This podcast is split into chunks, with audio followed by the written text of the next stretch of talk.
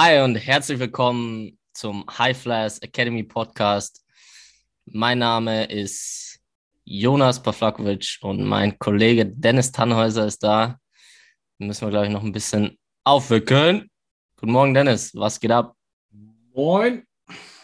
Ich bin Corona-positiv und habe seit gestern Kopfschmerzen. Aber sonst alles super. Okay. Sonst geht's dir gut? Ja. Okay. Wie geht's dir? Mir geht's auch sehr gut. Ich trage auch eine Maske jetzt gerade wegen dem, äh, dass ich mich nie anstecken kann. Und sonst mir geht's sehr gut. cool. Was ja. machen wir? Wie bitte? Jetzt habe ich dich nicht richtig verstanden, Dennis. Was machen wir heute, Jonas? Ähm, also, ich hatte vor, mit dir ein Gespräch zu führen über ein Thema, ein krank, geisteskrankes Highlight, das High Flyers Highlight der Woche, Sport-Highlight und ein Mythos, den ich liebend gerne baste. Geil. Sehr gut. Soll ich dir was erzählen? Wir haben vorhin gerade darüber gesprochen. Also was für mich auch Freiheit bedeutet, ist, wenn wir irgendwann Fleischstückchen oder ein Obststückchen oder irgendwas zwischen den Zähnen hängt und ich endlich dieses Stückchen zwischen den Zähnen raus habe. Ja. Das ist ein richtiges Freiheitsgefühl. I feel you. Ja. Deswegen kann ich jetzt schön meinen Mund aufmachen und gut sprechen. So. Jetzt sind wir alle schön angekommen in diesem Podcast in diesem wunderbaren Gespräch mit einem wunderbaren Thema. Und das Thema ist Nahrungsergänzungsmittel. Supplements ergänzend zur Ernährung.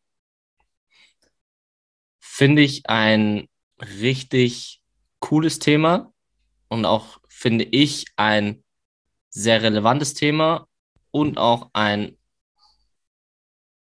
Thema, das underrated ist. Es gibt immer noch Menschen und auch Athletinnen, die sagen, ah, für was brauche ich das? So.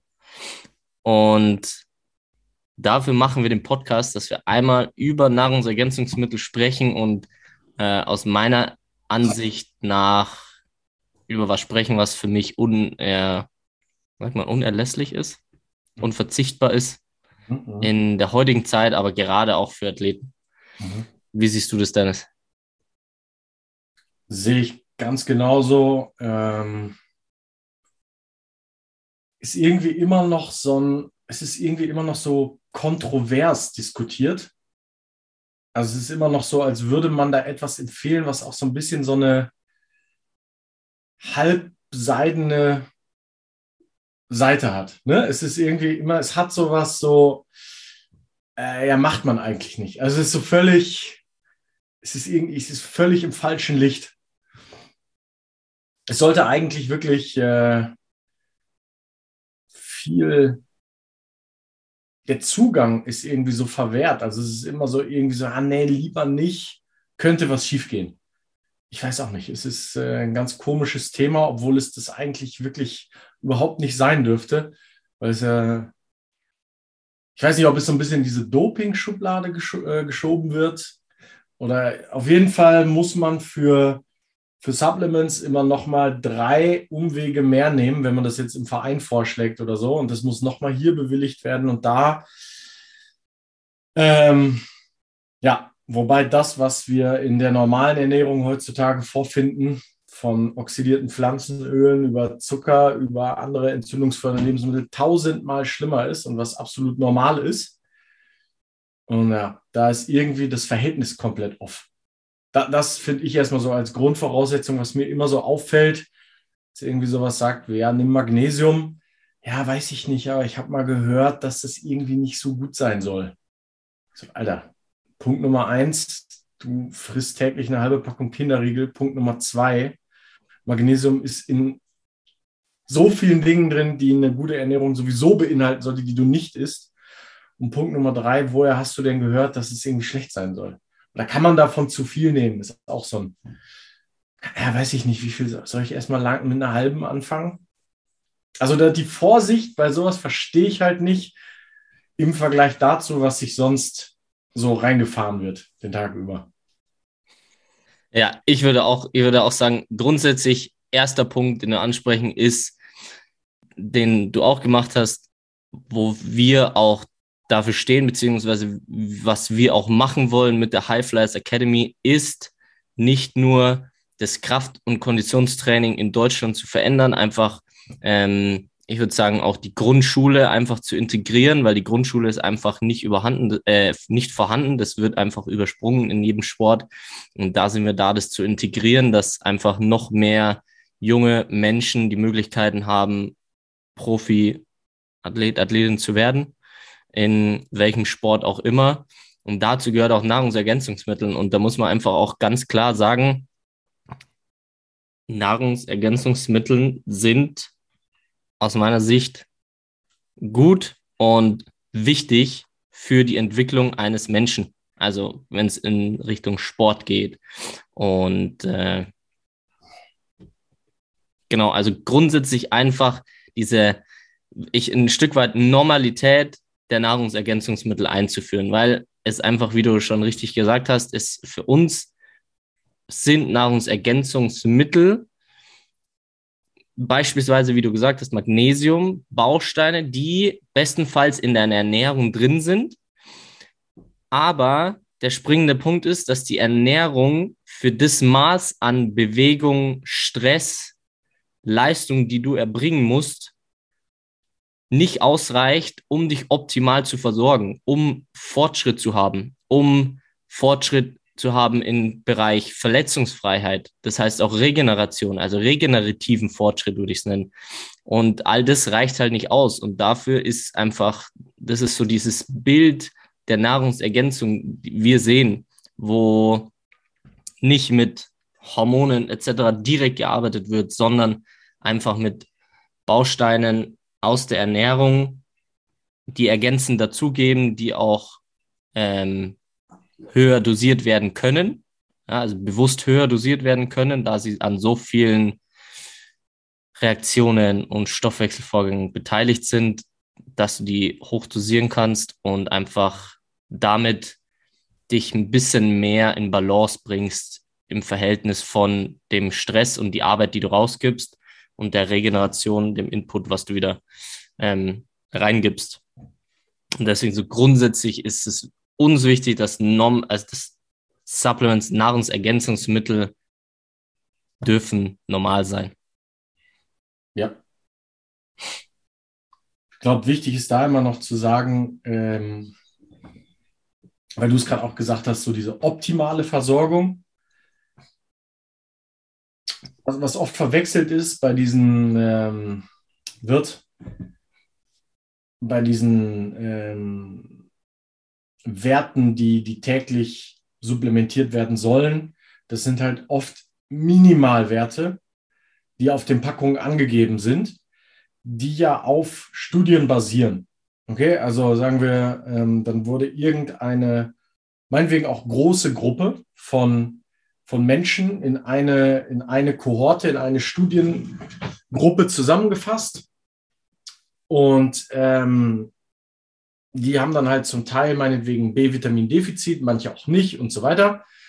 Und dann wird anhand dieser großen Studiengruppe ein Mittel errechnet, welche Dosis von B-Vitamin im Schnitt dazu geführt hat, dass die B-Vitamine auf einem Normalmaß wieder waren.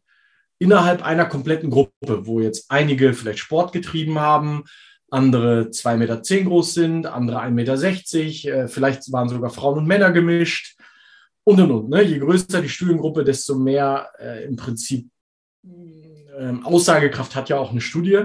Das Problem dabei ist, wenn du jetzt in der Kohorte bist und sagen wir mal, das ist eine Normalverteilung, dann im besten Fall eine gesellschaftliche Normalverteilung, äh, dann hat man halt alles an ähm, Ernährungsweisen, an Lifestyle, ähm, Entwürfen und so weiter in dieser Studiengruppe dabei. Jetzt wir richten uns ja zum Beispiel eher an eine leistungsbereitere Gruppe von Menschen. Das heißt also eigentlich junge Menschen, die früh aufstehen, wenig Zeit haben, dann direkt in die Schule oder zur Uni oder zum Job gehen, das dann acht bis neun Stunden machen und danach direkt zum Training gehen und das sechsmal die Woche. Manche trainieren vielleicht auch acht oder zwölfmal die Woche und am Wochenende macht man auch noch Sport. Das ist ja weit weg von dem, womit sich jetzt so, ähm, so eine Studiengruppe zusammensetzt. Ne? und es ist natürlich Fakt, dass wenn ich jetzt äh, ein Fußballspieler bin, oder nehmen wir noch was Trainingsintensiveres, sagen wir, ähm, wer trainiert ultra viel, ein Turner bin und irgendwie drei, vier, fünf Stunden oder ein Schwimmer meinen Sport am Tag machen will, bin ich deutlich weiter weg von der äh, Büroangestellten, die zweimal die Woche zum Yoga geht und auch in dieser Studiengruppe war, die aber zur Ermittlung von diesem RDV, also von diesem prozentual angegebenen, wie viel B-Vitamine oder lass es Magnesium, lass es Vitamin D, whatever, was für ein Spurenelement oder Vitamin auch immer sein, beigetragen hat. Und jetzt kommen da zwei Sachen zusammen. Nummer eins ist, das, was da angegeben ist, ist sogar für die Büroangestellte, die zweimal in der Woche Yoga macht, nicht das Optimum, sondern das Minimum, was sie nehmen sollte, um ihre B-Vitamine zu decken es ist trotzdem im Prinzip besser, aus den Vollen schöpfen zu können für den Körper. Also Vitamine, Mineralstoffe, Spurenelemente sind auch immer Baustoff für biochemische Prozesse im Körper, die zu Leistung beitragen können, ne, zu Energieoutput. Also, und wenn ich der jetzt schon nur das Minimum gebe und mich als ähm, Turner, der drei, vier Stunden am Tag trainiert, mich aber nach diesem RDV richte, dann nehme ich garantiert nicht das Optimum auf, was ich eigentlich sollte. Selbst wenn da ein RDV für Turner angegeben wäre, wäre es immer noch das Minimum, womit ich überleben kann. Also ausgerechnet quasi das Hartz IV anstatt einem 10.000 Euro Gehalt. Damit kann man überleben mit dieser Anzahl, aber darum geht es uns ja nicht. Wir wollen ja eine optimale Leistungsfähigkeit bereitstellen. Und da sind halt ähm, diese Angaben, was brauche ich am Tag, verschiedene Vitamine, oft Proteingehalt können wir auch dazu nehmen, Fettgehalt und so weiter, immer weit unter dem, was eigentlich die Zielgruppe braucht, die wir ja ansprechen. Motivierte Athleten, die eigentlich aufs nächste Level kommen wollen. Ne? Ich würde sogar sagen, es würde auch für den Durchschnittsbürger eigentlich immer mehr, mehr ist besser. Ja, und, und genau in diesem Punkt verstehe ich dann halt nicht, wieso so sehr gesagt wird, ah, da weiß ich nicht, ob das in Ordnung ist, da jetzt irgendwie was an Nahrungsergänzungsmittel zu nehmen, sondern so, nee, es ist, es ist wahrscheinlich sogar ein Muss. Denn ähm, gerade Sportler, die so viel Stress und ähm, Anspruch im Prinzip an ihre Leistung haben, brauchen so viel mehr an Baustoffen für, für, für, für Leistungsoutput. Sehr gut. Genau. Ja, genau das ist es. Und ich würde das auch so vergleichen, ähm, weil das mit dem Hartz IV oder mit dem ähm, Minimum äh, angesprochen hast. So ist ein Alltag, der 9 to 5, einmal Yoga, also sehr einfach ist, äh, könnte man das easy äh, mit einem Fahrrad vergleichen. Ich würde jetzt noch mal ein bisschen weitergehen und würde sagen, dass früher ein früherer 9 to 5 oder früherer äh, Mensch kannst du mit dem Fahrrad vergleichen, der hatte vielleicht noch eine gute Ernährung, der war draußen, der hat sich bewegt, der hatte weniger Termine, warm Sonnenlicht und und und. Die Ernährung hat was anderes hergegeben. Und da war es relativ einfach, also ein Fahrrad zu reparieren, so einen Schlauch zu wechseln, das kriegen noch die meisten hin. Äh, da braucht es jetzt keine sehr große Expertise. Ähm, da gab es noch einen großen Anteil oder du kannst es teilweise sogar selber irgendwie fixen, wenn was kaputt ist, wenn ich den menschlichen Körper dort mit einem Fahrrad vergleiche. Wenn ich aber in die heutige Zeit gehe und sehe, und gerade auf das, wieso wir den Podcast hier machen, für junge Athleten, aber auch für jeden anderen Menschen, der sich weiterentwickeln will. Wir stehen auf. Also, wir haben schon mal einen Wecker. Äh, wir haben Termine. So.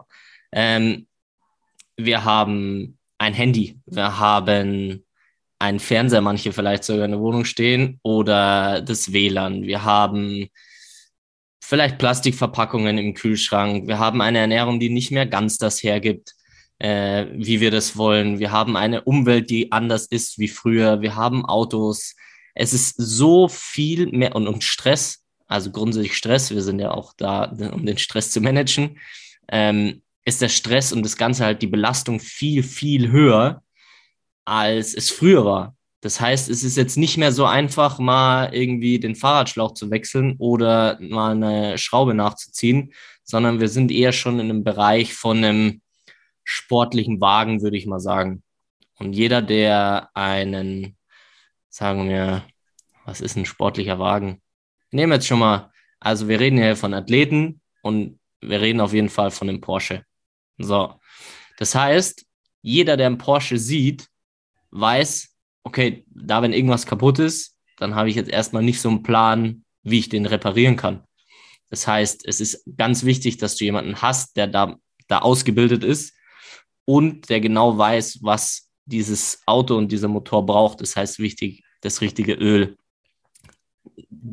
Die Hardware muss passen, die Software, das heißt die Lackierung, die Karosserie. Das ist alles so fein abgestimmt und ist viel, viel komplexer wie das Fahrrad. Und mit dem Körper, wo wir jetzt haben, braucht es einfach Menschen wie uns, die das dann dementsprechend auch optimieren. Also du brauchst einfach eine gewisse Erfahrung.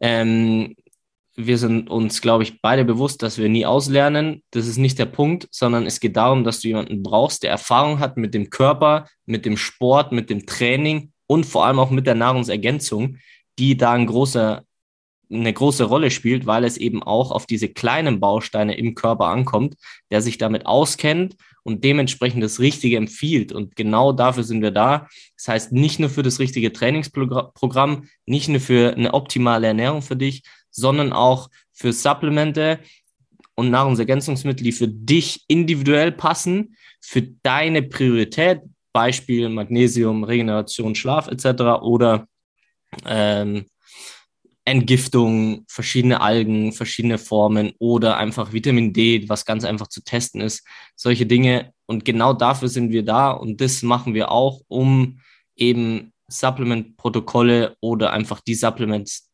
euch zu empfehlen, die individuell für dich passen und auch regelmäßig angepasst werden. Also das ist auch das, was wir machen, weil das einfach ich hoffe, ich konnte das klar darstellen, eine wichtige Rolle in der heutigen Zeit spielt. Jetzt habe ich noch gar nicht den Sport oder die Belastung äh, erwähnt, die ja ein Sportwagen einfach auch hat oder die ihr, die das anhören, ja auch machen. Das heißt, es ist zwar ein positiver Stress, aber es ist einfach Energie-Output und dementsprechend brauche ich Energie-Input.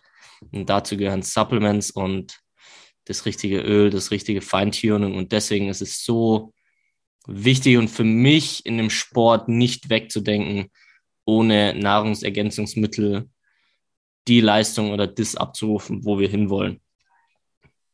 So würde ich das auf jeden Fall mal klar darstellen und auch da nochmal die Einladung an euch, wer da Interesse hat, genau das machen wir. Mit der Hautfaltenmessung, finden wir das heraus, was für euch individuell am besten passt.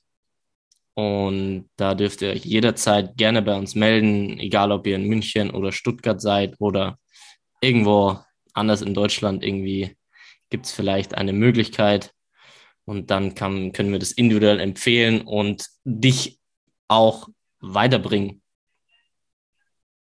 Das ist äh, ja ein sehr wichtiger Punkt. Und da haben wir jetzt noch gar nicht einen Proteinshake dazu gezählt, weil Proteinshake mittlerweile, glaube ich, ein Lebensmittel ist ähm, ja, weil das ist äh, Grund, Grundbaustein im Körper. Ich glaube, wir hatten sogar schon mal eine Podcast-Folge über das Protein, mir nicht ganz sicher. Äh, wenn nicht, Proteinshake, Protein, der einzige Grundbaustein des Lebens, was aufbauende Prozesse auch betrifft. Fette sind auch noch ein Teil. Ähm, aber das ist grundlegend und wichtig und deswegen Nahrungsergänzungsmitteln Nahrungsergänzungsmitteln definitiv unser Go-To für einen optimalen Athleten, für eine optimale Athletin. Zusätzlich zu Training, Ernährung, Schlaf Mindset.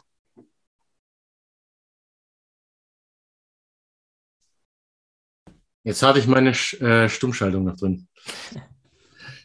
Ja, ja, kann ich nichts hinzufügen. Super. Supplementieren. Wichtiger Teil des Erfolgs. Was ist unser sportliches Highlight der Woche? Das ist crazy. Das ist einfach crazy. Ich glaube, ah, ich, ich weiß nicht, 100% unserer Follower, die hier den Podcast hatten, haben es vielleicht irgendwie verfolgt oder mitbekommen. Ja. Äh, meine, ich habe mit meiner Mama und mit meinem Papa telefoniert. Meine Mom hat gesagt, ey, es war so spannend. Äh, meine Freundin hat, hat sich's angeschaut. Also es war einfach ein, ein krasses sportliches Ereignis. Vielleicht hat es der ein oder die andere schon erraten. Es ist das Finale von Australian Open. 2022 Rafael Nadal gegen Daniel Medvedev. Dennis, was sind deine Worte zu dem Finale? Also, äh, erstens, normalerweise finde ich Tennis immer ein bisschen schwer zu konsumieren, weil es halt immer so ewig lange dauert. Ist aber grundsätzlich natürlich ein mega geiler Sport, den ich auch als Kind oder Jugendlicher immer sehr viel geguckt habe, wo die Sommerferien noch lang waren und man sowieso nur auf dem Sofa rumgelümmelt hat, habe ich sehr schöne Erinnerungen dran an diese Tenniszeit, wo dann auch echt noch so äh, Becker in seinen letzten Jahren war und Graf und so. Das war meine Kind-Tenniszeit und natürlich dann Sampras und dann die, der Übergang halt natürlich zu Federer, Nadal, Djokovic und in Klammern Murray.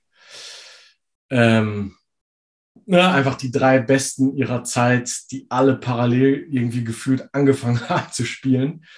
Und grundsätzlich bin ich da immer noch auch bei Federer als äh, quasi als Sedan des, des Tennis, ist für mich so anbieten. Das ist einfach immer noch Goat, auch wenn es jetzt eigentlich mit 21 Titeln Nadal ist. Und äh, ja, genau, aber da ich jetzt in Quarantäne bin, hatte ich eben die Zeit, Tennis zu gucken und habe mir auch die Spiele vorher schon angeguckt und vorher hatte ich halt Medvedev nicht auf der Karte. Irgendwie. Es war für mich jetzt kein Grund, Tennis zu gucken oder so, aber er hat sich einfach so krass bei mir ins, ins, äh, ins Herz gespielt eigentlich, weil es so ein, diese Art Tennis zu spielen, er ist für mich so, wenn, wenn Nadal der sie dann ist, ist er für mich Thomas Müller. Also er ist so ein bisschen so dieses Starksige, mit seinen Streichholzbeinchen unkonventionell, so ein bisschen auch dieses so, ja, du bist ein Top-Athlet, auf den ersten Blick nein, aber er ist halt trotzdem super spritzig, unkonventionell und unfassbar beharrlich als Tennisspieler. Und das hat mich irgendwie die Spiele vorher hat er mich schon gekriegt. Mit, mit dieser Art Tennis zu spielen, war ich auf einmal Medvedev-Fan. Und ähm, ja, dass sich Nadal dann parallel auch noch durchgesetzt hat, äh, auch mega geil. Das Spiel davor hatte er irgendwie so ein bisschen, war, war ihm der Atem ausgegangen. Ich glaube, war es Halbfinale oder Viertelfinale? Irgendwo hatte er sich so ein bisschen noch durchkämpfen müssen. Aber halt auch eben einfach Rafael Nadal. Und wir hatten ja vorher sogar noch gesprochen. Und, so, und wie, wie, glaubst du, geht's aus? Und ich hatte gesagt, äh, ich bin für Medvedev.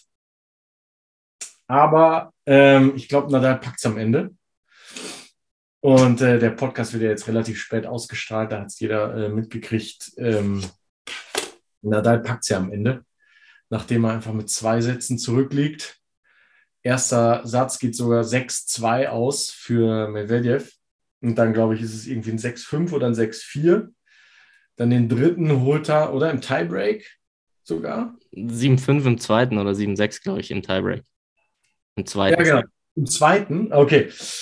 So genau weiß ich jetzt nicht mehr, aber auf jeden Fall, äh, ich habe mir das komplette Spiel gegeben und stand den kompletten letzten äh, Satz vorm Fernseher. Ich, ich konnte es nicht glauben, dass Nadal wirklich das Ding holt.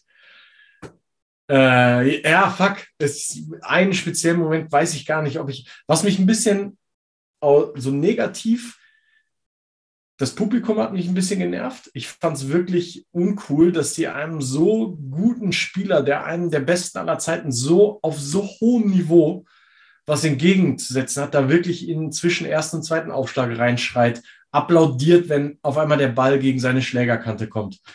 Da fand ich einfach so, hey, wir sind beim Tennis und ne, es ist, muss, ich finde eigentlich die Etikette beim Tennis so ganz angenehm dass es ruhig ist und dass auch für, dass für schöne Dinge immer applaudiert wird. Und wenn irgendwas daneben geht, dann geht ein Raunen durchs Publikum, aber es ist normalerweise kein gegen jemanden, was ich irgendwie immer so sehr als sehr angenehm empfunden habe. Und dieses gegen Medvedev, nur weil er ein bisschen unkonventionell ist und er hatte sich auch die Spiele vorher schon mal mit, mit dem Schiedsrichter angelegt, weil ich glaube, Tsitsipas hatte er vorher im Halbfinale gespielt und der wurde dann von seinem Vater ein bisschen gecoacht, was halt einfach ähm, verboten ist. Und darauf hat er den Schiedsrichter angesprochen.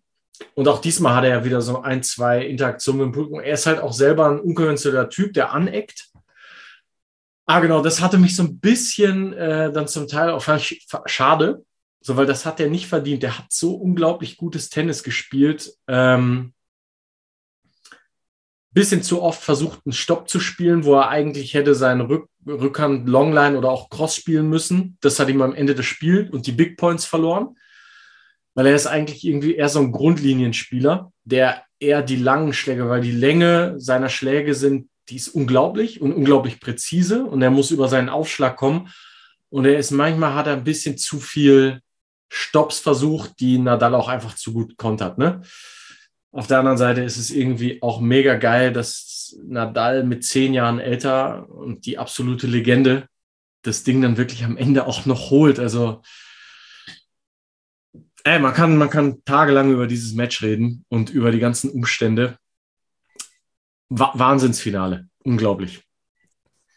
Ja, sehe ich, sehe ich genauso. Da kann ich gar nicht so viel äh, hinzufügen. Aber da, ich, ich weiß noch dieses Bild, als er, ich kam heim ähm, vom Training und dann hat er die ersten zwei Sätze verloren und dann war es, ich glaube, äh, 4-3 für Medvedev und 0-40.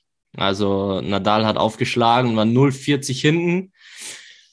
Und er hat gesagt, wenn er, wenn er das macht, dann gewinnt das.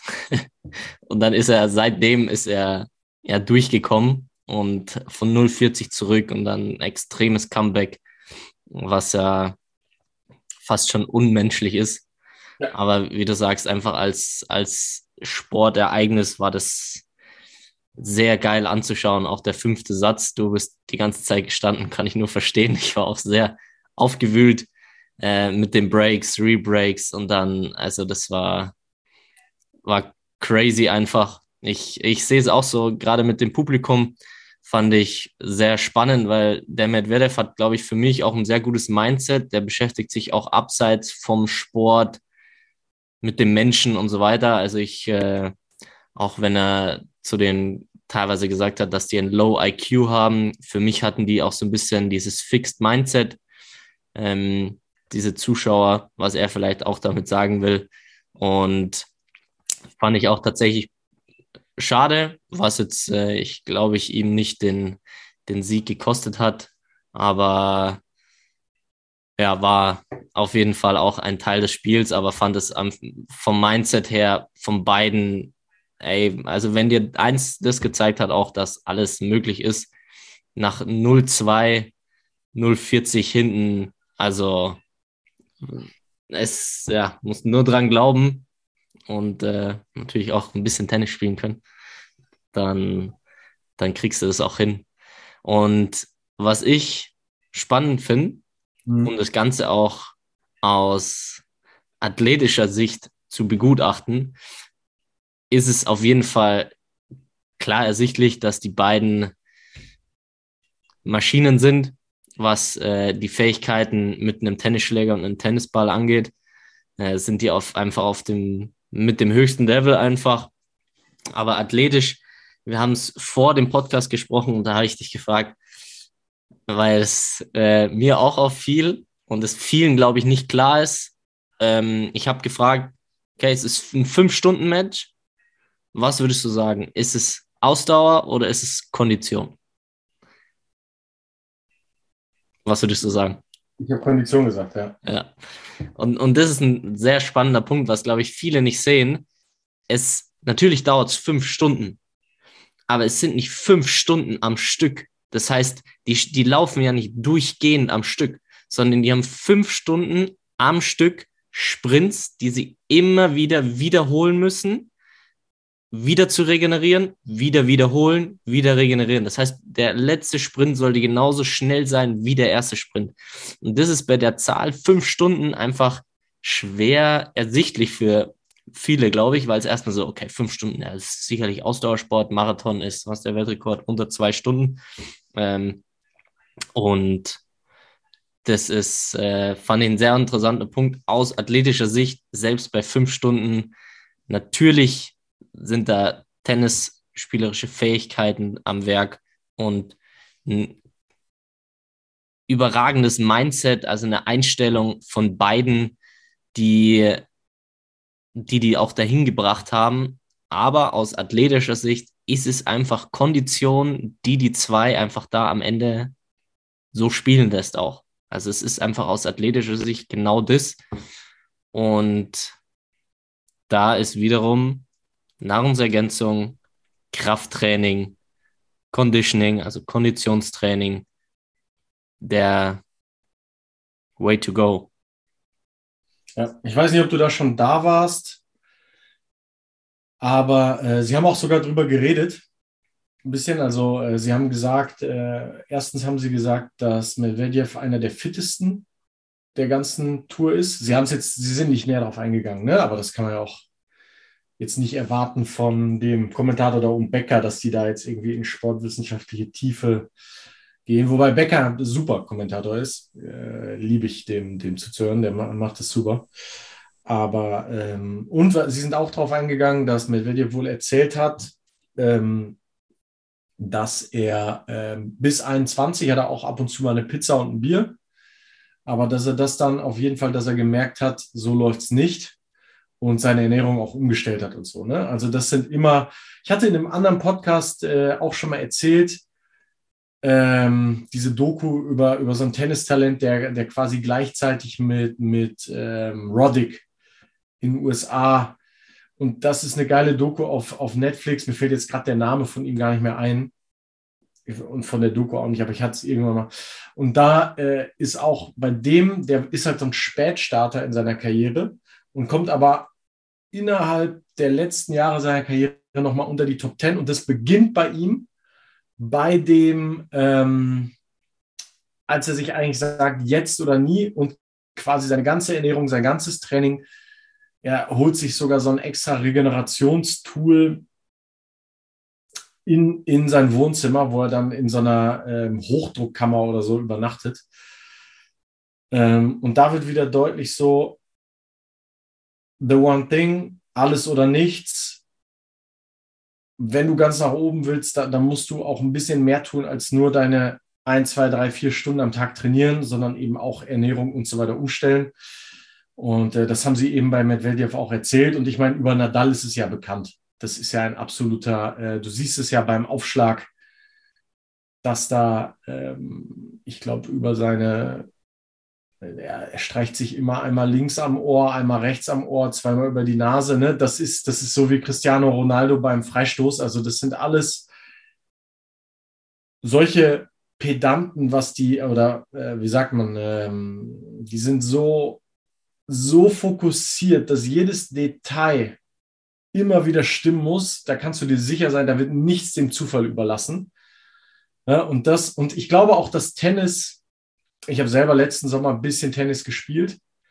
Und selbst wenn du auf so schlechtem Niveau wie ich spielst, gegen einen, der war genau auf meinem Niveau, in Portugal, in der Mittagshitze, ich habe es verloren und ich habe gemerkt, es ist nur das Spiel gegen deinen Kopf. Du, äh, Tennis ist ein so extremes Spiel gegen dich selber, was auch, auch äh, die Kommentatoren immer wieder erwähnt haben.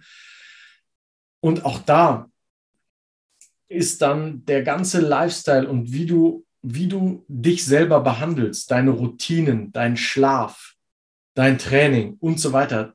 Der ganze Tag formt dich ja zu diesem Athleten, der du nach fünf Stunden auf dem Platz immer noch bist, richtige Entscheidungen zu treffen, nach fünf Stunden auf dem Platz und nicht zu sagen, komm, ich habe eh keinen Bock mehr. Also natürlich passiert das nicht, aber du weißt, was ich meine. Immer noch die beste Entscheidung zu treffen, im Kopf scharf zu sein. Ich glaube, das ist beim Tennis noch limitierender als, ich will körperlich und geistig und mental eigentlich gar nicht trennen, weil das eins zu eins.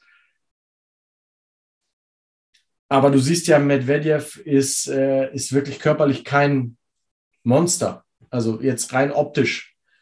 Der ist zwar fit und schnell und wird auch ein gewisses Maß an Maximalkraft und so weiter haben, natürlich. Aber A ist der technisch natürlich sehr gut, aber ich glaube, für mein Gefühl, der limitierendste Faktor beim Tennis ist, wie bist du, wie scharf bist du und über welche Zeit, dass du auch dieser Drop-off in Leistung, glaube ich, passiert mental. Und das ist so hart abhängig von deiner Lebensführung, dass ich, dass ich glaube, dass Tennisspieler von ihrer Lebensführung her mit die krassesten Athleten in der ganzen Sportwelt sind ohne es jetzt zu wissen. Aber ich glaube, nach fünfeinhalb Stunden, klar musst du dieses Volumen gehen und klar musst du auch mal in Hitze spielen und so, um deinen Körper dafür zu trainieren. Aber ich denke, dass du da nicht hinkommst, ohne dass du auch ein bisschen Spinner bist. Im positiven Sinne, dass du ein Maniac bist, der sich um jedes verdammte Detail kümmert. Also ich, ich habe die Übertragung von Viertel nach neun angeguckt und da kommt, dass der Physiotherapeut den Nadal seit Jahren immer dieselben Gelenke am Finger tapet. Immer dasselbe. Und Becker sagt dann so, ja, das ist auch ein sensibler Moment, denn wenn der Physio da einen schlechten Tag hat und ihm die Hand anders tapet, verliert ihm das vielleicht das Spiel. Und von daher finde ich das auch geil, dass Becker sowas kommentiert, weil der saß da halt selber schon und wurde getaped. Und da siehst du halt, was für ein Detail auf die Psyche von so einem Spieler wirkt. Ne? Und, da, und da muss jedes kleine scheiß Zahnrad ins andere Zahnrad greifen, damit der am Ende das Spiel in fünf Sätzen gewinnt. Also, und das, und ich glaube halt einfach, da, das ist ja auch so eine Aussage von uns, ne, dass der, dass der Rest halt viel stimmen muss. Sowohl das Recovern als auch äh, Hydrierung, Supplements, Ernährung, Schlaf, wie viel bin ich am Handy? Mit was für Leuten umgebe ich mich? Und, und, und, und, und. Das sind all die Faktoren, die halt wirklich diese, ich glaube, ich habe von meinem Gefühl her im, im Tennis, wenn du diese Top-Athleten beobachtest, wie Federer, Nadal, Djokovic, Murray, die haben alle irgendwie so ein bisschen dieses, äh, ne, das sind besondere Menschen. Also die sind, das sind schon die, die das auch schaffen, morgens nur Protein und Gemüse zu essen. Weißt du, was ich meine? Also kommt mir so vor. Ich habe das Gefühl, du hast im, im, Fußball, wo natürlich auch ein viel größerer Pool an Athleten rumläuft, fällt es nicht so ins Gewicht beim Einzelnen. Aber im Tennis, da, wo du, wo der Platz an der Sonne halt so klein ist, ne? Und egal, du gehst, gehst zurück, okay, Bäcker, du hattest vielleicht auch mal den einen oder anderen Vogel, der, äh, ne? aber grundsätzlich sind Tennisspieler schon Leute, die extrem auf ihre Lebensführung achten. Ja, ja, und das, da würde ich auch äh, zwei, drei Punkte dazu machen. Punkt eins, die, die Regeneration. Also Nadal hat sich nach dem Finale direkt aufs Rad gesetzt.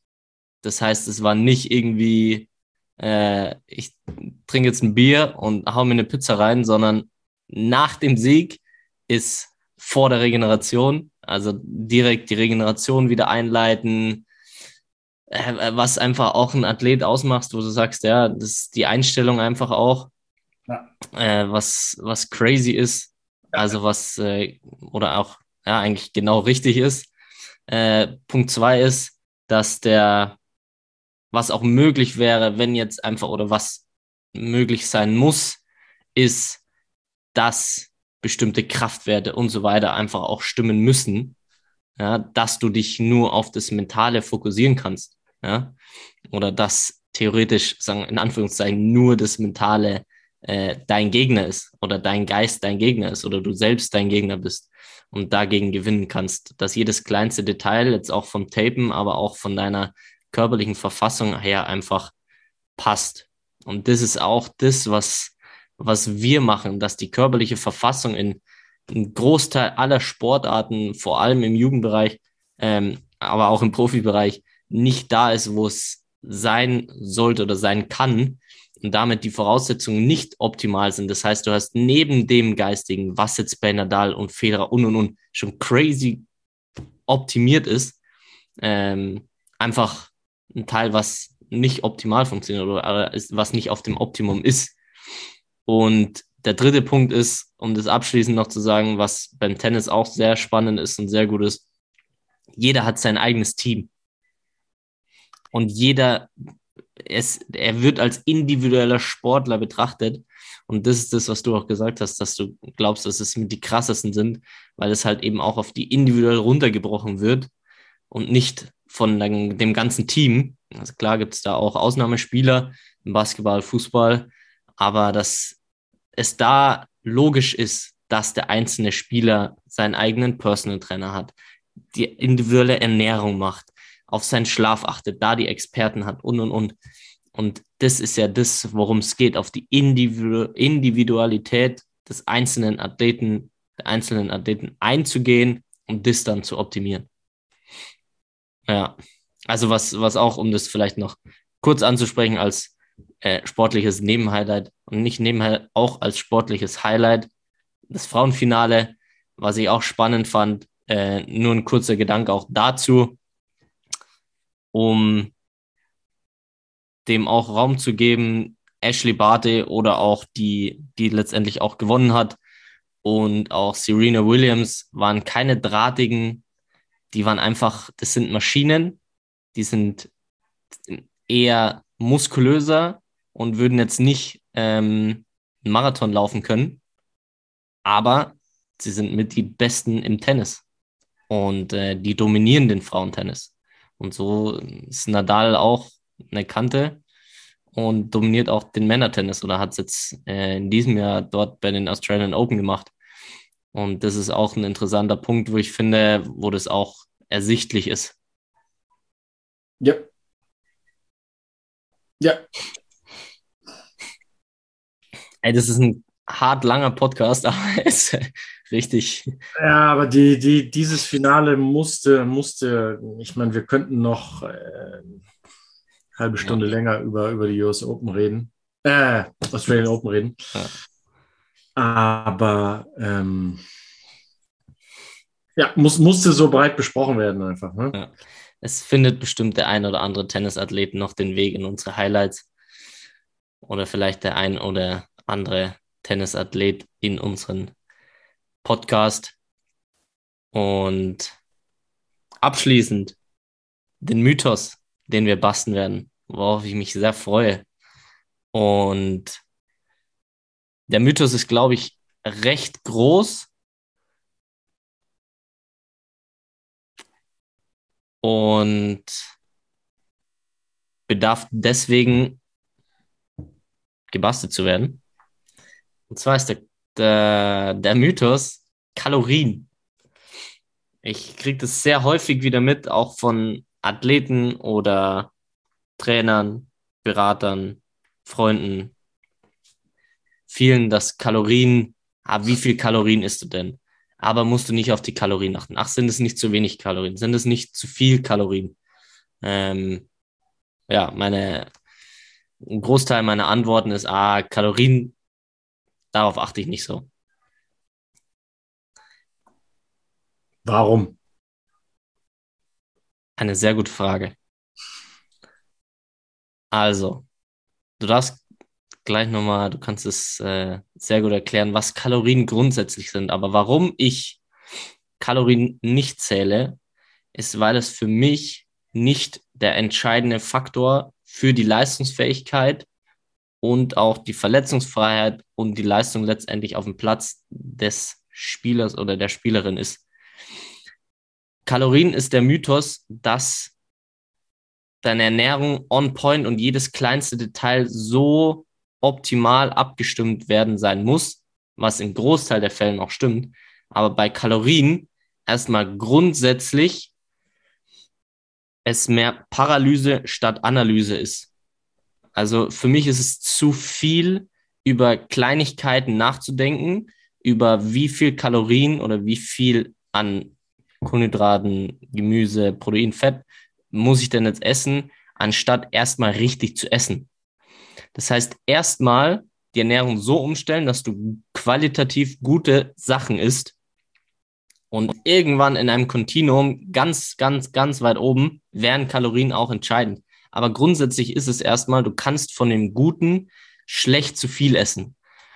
Und bevor ich mich mit Kalorien beschäftige und dann eher sage, ah, vielleicht sollte ich das nicht mehr essen, mache ich kein, also lege ich keinen Wert auf Kalorien, weil ich einfach auch die Erfahrung gemacht habe mit dem Großteil der Athleten und Athletinnen, die, wie du schon vorhin gesagt hast, auch Tennisspieler drei, vier Stunden lang am Tag Tennis spielen, plus Spiele und, und, und. Und es so eine Menge an Output ist, diese Ernährung an Input kannst du dir gar nicht geben, dass es irgendwie relevant wäre, zu viel Kalorien zu essen. Ich rede jetzt nicht davon, dass du jeden Bullshit essen sollst und dir Hauptsache viel Kalorien essen kannst, weil du ja so viel Sport machst. Aber vom Guten will ich damit sagen, kannst du schwer zu viel essen, da das zumal oftmals gar nicht so viele Kalorien hat.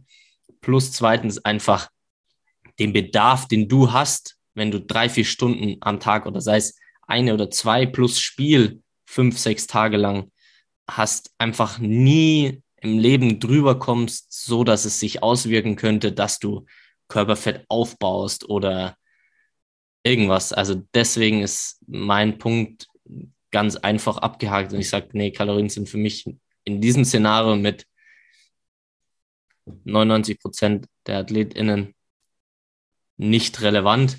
Und da sind wir wieder beim Thema, was wir machen, die Grundschule einführen. Die Ernährung muss individuell sein, die muss angepasst sein. Das Krafttraining muss da sein, der Lifestyle muss passen, die Nahrungsergänzungsmittel, der Schlaf. Und irgendwann können wir über Kalorien sprechen, aber das ist jetzt erstmal nicht von Relevanz. Das heißt nicht, dass es unnötig ist und Schwachsinn ist, es hat seine Berechtigung und ist auch ein Teil, wenn es um Körperfettreduktion oder um Gewichtszu- und Abnahme geht, ist es definitiv ein Punkt. Nur die Frage ist immer, wie mache ich das? Und da ist Kalorien nicht mein, mein Go-To und deswegen meine Aussage. Was sagst du dazu, Dennis? Ja, ganz genau dasselbe. Also macht für die meisten Sportler, also jetzt mal Bodybuilding raus, aber sonst oder irgendwelche, wo krasse Weight Cuts gemacht werden müssen im Kampfsport oder so, da muss man das vielleicht so machen. Vielleicht auch nicht. Manche machen es auch da nach Gefühl, würde ich sagen. Im Bodybuilding musste wahrscheinlich dann irgendwie auch über Kalorien gehen, weil es so exakt ist. Aber äh, auch ansonsten, jetzt passt das ja auch, ist es weit weg von dem, was in so einem Lifestyle von einem äh, Basketballspieler, Volleyballspieler überhaupt Platz hat. Also sich gesund zu ernähren, genug Protein zu essen. Ich müsste jetzt alles wiederholen, was du gesagt hast. Ist, ist die Basis für, für Fortschritt, vernünftiges Training zu machen, vielleicht mehr Ruhe als, als Belastung, noch als das, was wir vom letzten Podcast noch hatten. Ähm, genau. Aber ich könnte noch hinzufügen, die es manchmal, es macht aus, auch aus äh, rein rechnerischer Perspektive manchmal nicht so viel Sinn, Kalorien zu zählen, weil oft vergessen wird, zum Beispiel, es gibt eine Thermogenese. Wenn ich jetzt äh, 4,1 äh, eine Kalorie pro Gramm bei Protein habe, musst du eigentlich 30 Prozent dieser Kalorien wieder abziehen, weil ich äh, weil der Körper mehr Energie braucht, um Protein zu zersetzen, weil es im Magen über die ganzen Enzyme und Säuren und so gemacht wird, was energieaufwendiger ist. Das heißt, das müsste man mit einrechnen. Dann macht zum Beispiel auch einen Unterschied, esse ich in Stresssituationen oder esse ich entspannt, einen Unterschied, wie viel überhaupt wirklich von der Ernährung da ankommt, wo es soll. Also vieles geht auch einfach durch, wenn ich mir nicht die Zeit nehme und der Körper sich, also im Prinzip fängt Verdauung schon viel früher an als sogar im Mund, sondern es fängt damit an, wenn ich jetzt Essen sehe, arbeitet mein Gehirn, aktiviert schon äh, spezielle Enzyme. Das erste, was dann aktiviert wird, ist Amylase oder so ähnlich im, im Speichel. Also das heißt, der Verdauungsprozess normalerweise, wenn du kochst, wenn du riechst, wenn du siehst, wenn du dich über das Essen nachdenkst, ne, dann wird überhaupt ein ganz anderer, äh, eine ganz andere Menge an äh, Verdauungsenzymen gebildet, als wenn ich jetzt schnell mir an der Tanke irgendwas kurz reinhau. Äh, da wird wesentlich weniger von zersetzt und das heißt, die Kalorienaufnahme zwischen zwei so Szenarien ist schon wieder ganz anders. Plus auch bei den Kalorien ist es so, es wurde, also die Kalorien wurden so bestimmt, dass im Prinzip in die Wärme gemessen wurde von verschiedenen Lebensmitteln, die verbrannt wurden tatsächlich. Und dann wurde ein Mittelwert für dieses Lebensmittel einfach gebildet. Dass jetzt aber jede 100 Gramm äh, Brokkoli einem anderen 100 Gramm Brokkoli genau entsprechen der Kalorie, ist auch ein Trugschluss. Und wenn man all diese Sachen aufsummiert, und jeder ist von der Biochemie auch noch wieder anders als der andere, dann kommst du am Ende auf eine Differenz von 300, 400 Kilokalorien nur durch solche Umstände. Ähm, und dadurch liegst du dann schon wieder komplett neben deiner Rechnung. Das als, als weiterer Faktor noch, warum Kalorienzählen jetzt auch nicht so gut ist, wie vielleicht manche denken, sondern es ist mathematisch auch so exakt, wie manche denken, ist es nicht möglich. Noch als Zusatz. Auch wenn es sicherlich, wie du gesagt hast, auch seinen Platz hat. Gerade in so Sachen wie Bodybuilding, Weight Cuts und so weiter. Ja, finde ich noch ein sehr guter und wichtiger Punkt. Und das äh, vielleicht übertragend gibt es noch den einen abschließenden Punkt. Es gibt Dinge, die im Leben, die haben wir nicht unter Kontrolle. Und wir Menschen streben danach, alles unter Kontrolle zu haben, alles irgendwie zu kontrollieren. Und du kannst viel planen und du kannst einen Teil kontrollieren. Also du darfst dich selber schon auch unter Kontrolle haben. Aber das ist für mich ein Teil mit den Kalorien, wo zu sehr Kontrolle äh, ein Thema ist, äh, was eher den Fortschritt verhindert, wo ich auch sage, okay, ich stecke gute Energie kaufe gute Lebensmittel ein, ernähre mich gut, mache ein gutes Training, achte auf meinen Lifestyle und das wird mich dahin bringen, ähm, abgesehen jetzt von einem Trainingsplan oder von Ernährungsempfehlungen, ist es, was du planen kannst, aber manche Sachen haben wir nicht unter Kontrolle und da dürfen wir uns entspannen und den Weg genießen. Nice. Ja, Super. Sehr gut, Jonas. Vielen Dank. Gewesen, ne? Ja, finde ich auch. Ein echt langer Podcast, aber sehr zu empfehlen und echt sehr gut. Schickt den unbedingt weiter. Wenn ihr Fragen habt, kommt auf uns zu. Wenn ihr wissen wollt, was für Supplements für euch am besten sind, schreibt uns eine Nachricht, kontaktiert uns. Wenn ihr das richtige Training wollt, wir sind da für euch. Wir versuchen das zu optimieren und so ändern wir das Strength and Conditioning in Deutschland. Genauso. Nice. Jonas, bis nächste Woche. Ich freue mich drauf. Ich mich auch. Gute Besserung und schönen Tag noch. Ciao, ciao. Peace.